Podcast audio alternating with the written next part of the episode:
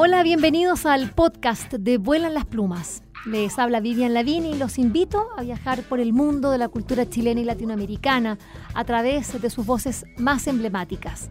Vuelan las Plumas cuenta con el apoyo de Librería Prosa y Política y de Radio Universidad de Chile. A continuación, los invitamos a escuchar esta interesante conversación.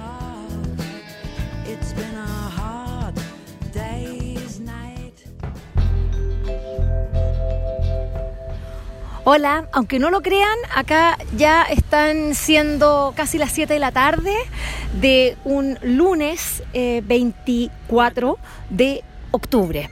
Estamos junto a Sol Díaz, eh, gran ilustradora chilena, y estamos aquí en la calle, por lo tanto van a haber ruido, estamos junto a un parque porque estamos en la puerta de la galería KSTN en Book, Bobstrasse 2. ¿Qué va a pasar acá? Bueno, va a haber una presentación del libro em, ya sabemos. und Grade. ¿Qué tal? El alemán que ya, esa es la Sol Díaz que ha ensayado, digamos, muchísimo y lo está diciendo cada vez mejor.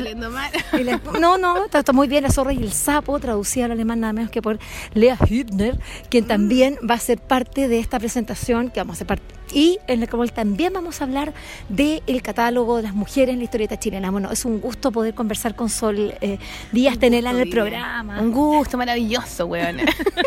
¿Puedo decir que era cierto? No, pero no tanto, no tanto, porque estamos en una radio. No, no, no seria. No, para nada, pero la.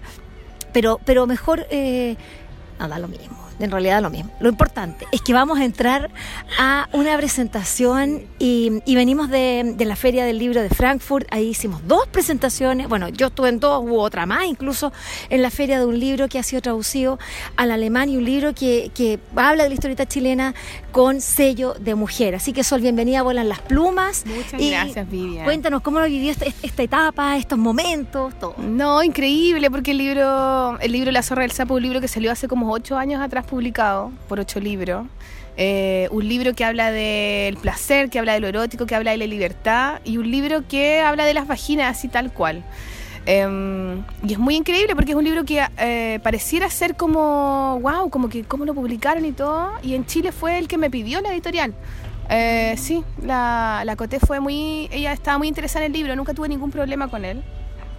Entonces, que haya salido hace ocho años atrás y que ahora lo estemos compartiendo con esta cultura, con Alemania, que haya sido editado a este, a este idioma que pareciera, tan, parecería ser tan diferente, pero que finalmente es un libro y historias que hablan de estos lugares comunes que tenemos las mujeres, de esta búsqueda que todavía sigue siendo muy importante que es la búsqueda de la libertad en nuestro cuerpo, en nuestro deseo, que habla del goce, que habla de, del disfrutar de, de esos lugares. Entonces, con, con humor, y con la historieta, con imágenes, cómo podemos también comunicarnos entre culturas tan distintas y a pesar del tiempo, como que también el tiempo se vuelve flexible, como que las problemáticas son profundas, entonces merecen también ser compartidas a pesar de haber sido hace tiempo, eh, sigue siendo vigente de alguna manera.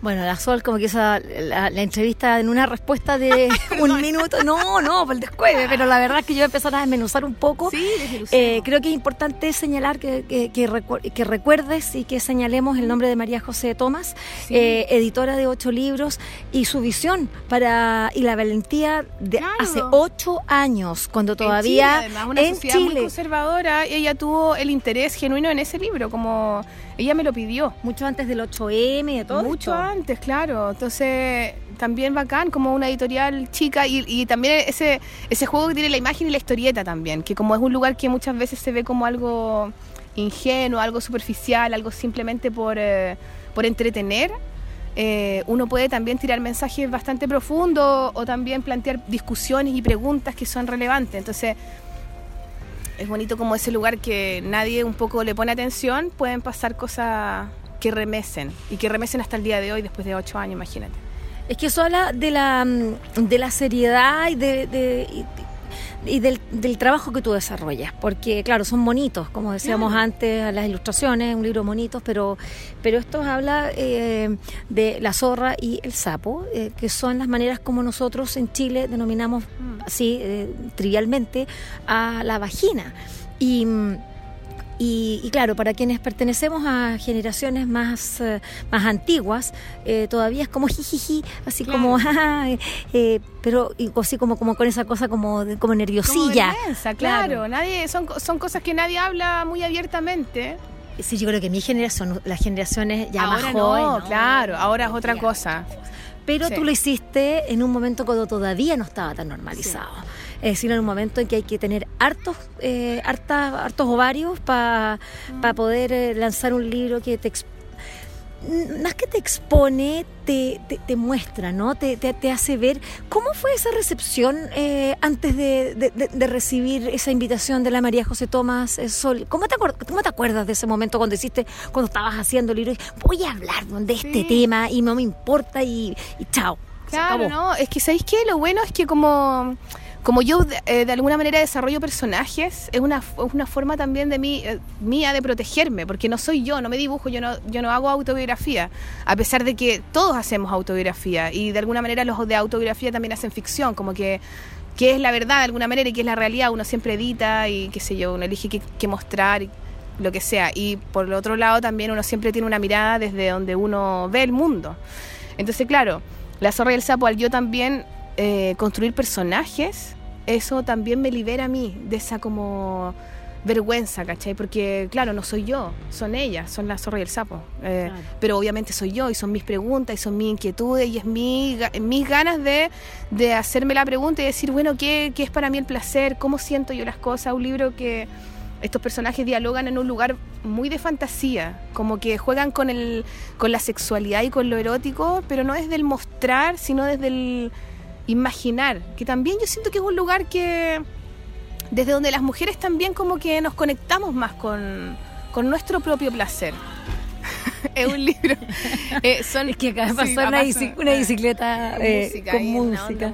qué lindo, qué lindo ver la gente pasar en bicicletas así mientras estamos conversando en este parque, a minutos de que se presente La Zorra y el Sapo acá en la galería KSTV en KSTV, ¿cierto? En, en Berlín. Bueno, tú, tú hablabas de eso, de de la fantasía, ¿cachai? Como de construirnos mundos imaginarios, como del delirio del placer, como de cuando tú te, cuando tú sueñas algo, cuando estás ahí, eh, no sé, experimentando otro tipo de sensaciones. El libro es, es, un libro que habla y que las historias que y los diálogos que pasan entre estas dos personajes, entre estas dos vaginas, que se confiesan historias, que se confiesan intimidades, que, que se proponen aventuras fantasiosas, es eso, es como un juego. Entonces entonces, claro, de alguna manera no es tan, no es tan brutal, ¿cachai? No es mm. tan eh, Pornográfico. Claro, no es como en esa onda, sino que es como un juego, una invitación a, a no sé, a, imaginar un poco más allá, a los límites, jugar con nuestros límites de la imaginación. Em, me quedo con la palabra explorar, porque creo que ahí hay una exploración. En, bueno, además entre ellos dos, porque nunca queda claro. O sea, como también yo quería hablar de dos mujeres, que no fuera un libro que hablara de sexualidad que pasa mucho como para satisfacer a un hombre, sino simplemente para descubrir el propio, el propio placer. Entonces es entre ellas dos y nunca queda claro cuál es la relación que tienen entre ellas dos. Y no me interesa que quede claro, a mí me gusta, ni siquiera yo lo tengo claro, a lo mismo, como que me gusta que se explore libremente. Entonces hay muchos encuentros con distintos personajes, entre ellas mismas, eh, y eso me gusta, es como un juego, es como, ¿cachai? Como mm. lanzarse a lo impredecible del deseo. Como una noche desenfrenada donde todo puede pasar. ¿Y cómo fue la recepción de este libro? En, Chile, cuando lo publicaste hace, hace ocho años. Porque hace ocho años salió publicado en la sección infantil de la Feria del Libro, de, cuando existía la Feria del Libro en, la Feria de Estación Mapocho, y donde ponían ahí como que poner alto, alto parlante, decían, eh, se va a lanzar La Zorra y el Sapo, donde todos sabemos que es La Zorra y el Sapo en Chile, en la parte infantil, eh, bla, bla, bla, Sol Día, no sé qué. Entonces fue muy divertido, o sea, como por eso mismo hablo de estos lugares donde nadie pone atención, que es la historieta y donde podéis tirar los mensajes más heavy, ¿cachai? Como, qué buena. O sea, en la sección infantil estábamos hablando de la zorra y el sapo abiertamente, hablando del deseo, del placer, de la sexualidad. Y está súper bien. Pues entonces, creo yo que el libro se comparte mucho entre amigas. Se comparte mucho entre, entre mujeres, se los regalan. Ocurre más o menos lo mismo que como con la mujer elegante.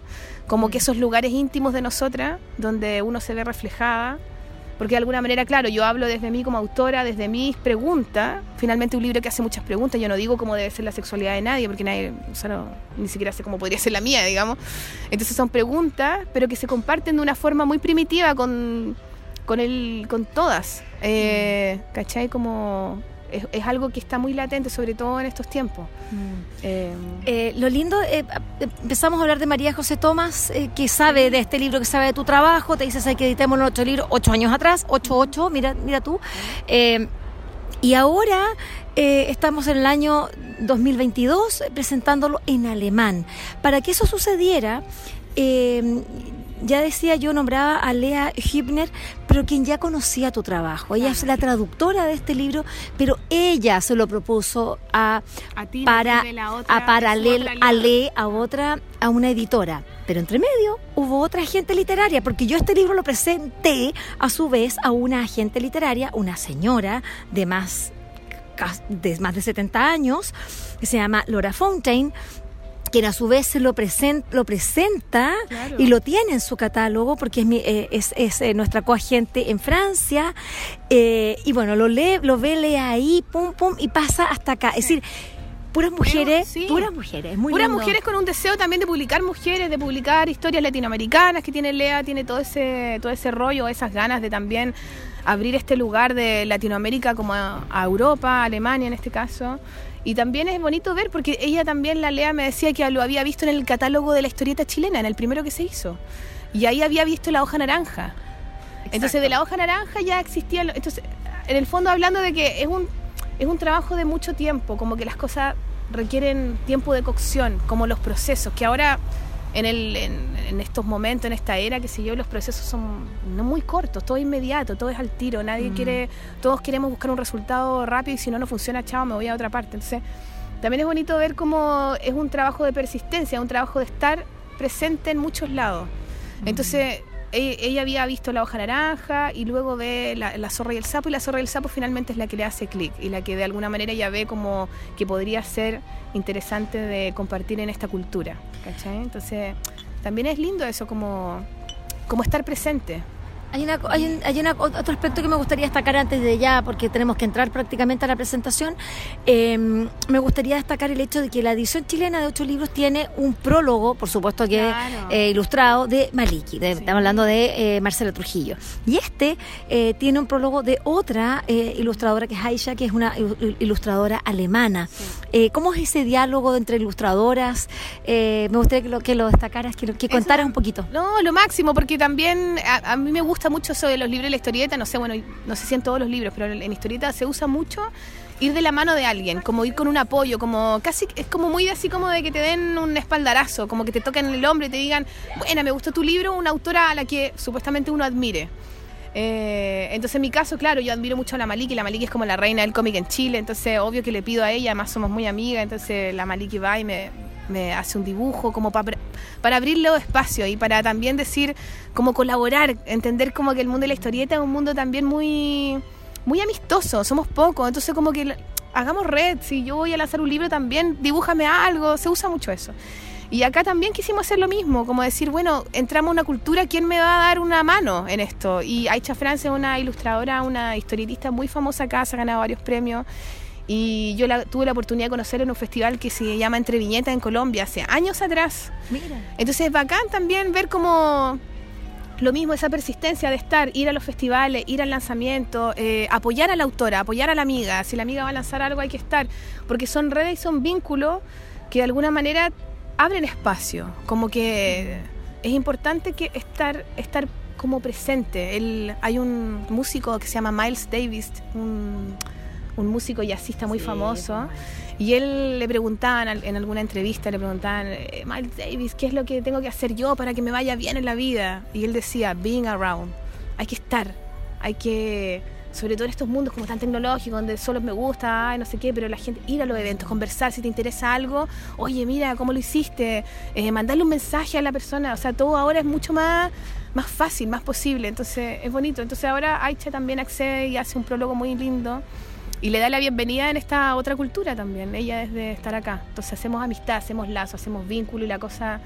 sigue rodando, pues no para mí, sino para todas. O sea, Eh, es bonito también ver esas puertas que se abren y se, se expanden, es como una red, como si fuéramos una plaga de la historieta. Vamos sembrando la semilla del mal. bueno, la semilla de cuestionarnos, como que hablamos de los mismos temas finalmente. Es bonito ver esa comunión también. Eh, la amistad, la sororidad, eh, el compañerismo. Son, y también compartir lo que más nos gusta hacer, imagínate, hacemos algo que es tan, de alguna manera, no sé si de nicho, pero tan específico. Entonces es bonito también verse y sentirse y hacer amistad entre la gente que vibra con lo mismo que tú, ¿cachai? Eh, y hacerlo vibrar con pasión, eh, hablar de los mismos temas, cada una desde a lo mejor su estilo de dibujo, su forma de pensar pero vamos, apuntamos al mismo lugar, entonces es bonito abrir los espacios desde esos lugares. Sí, la verdad es que yo estoy feliz. Eh, y me voy a ir ahora, ahora me voy a la presentación de la zorra y el sapo. Está buenísima. Salud, entender también.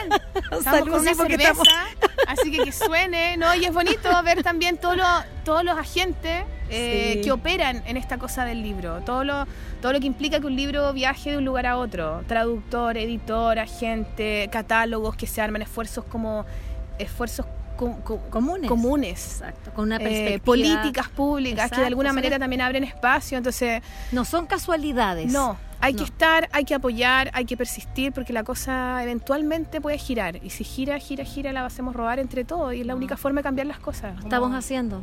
Felicitaciones. La verdad Felicitaciones a ti también, Vivian. Gracias a mí también. y a ustedes escuchando esto porque algo les interesa, maravilloso. sí, no, felicitaciones. Porque esto es, tu talento, eh, es tu energía.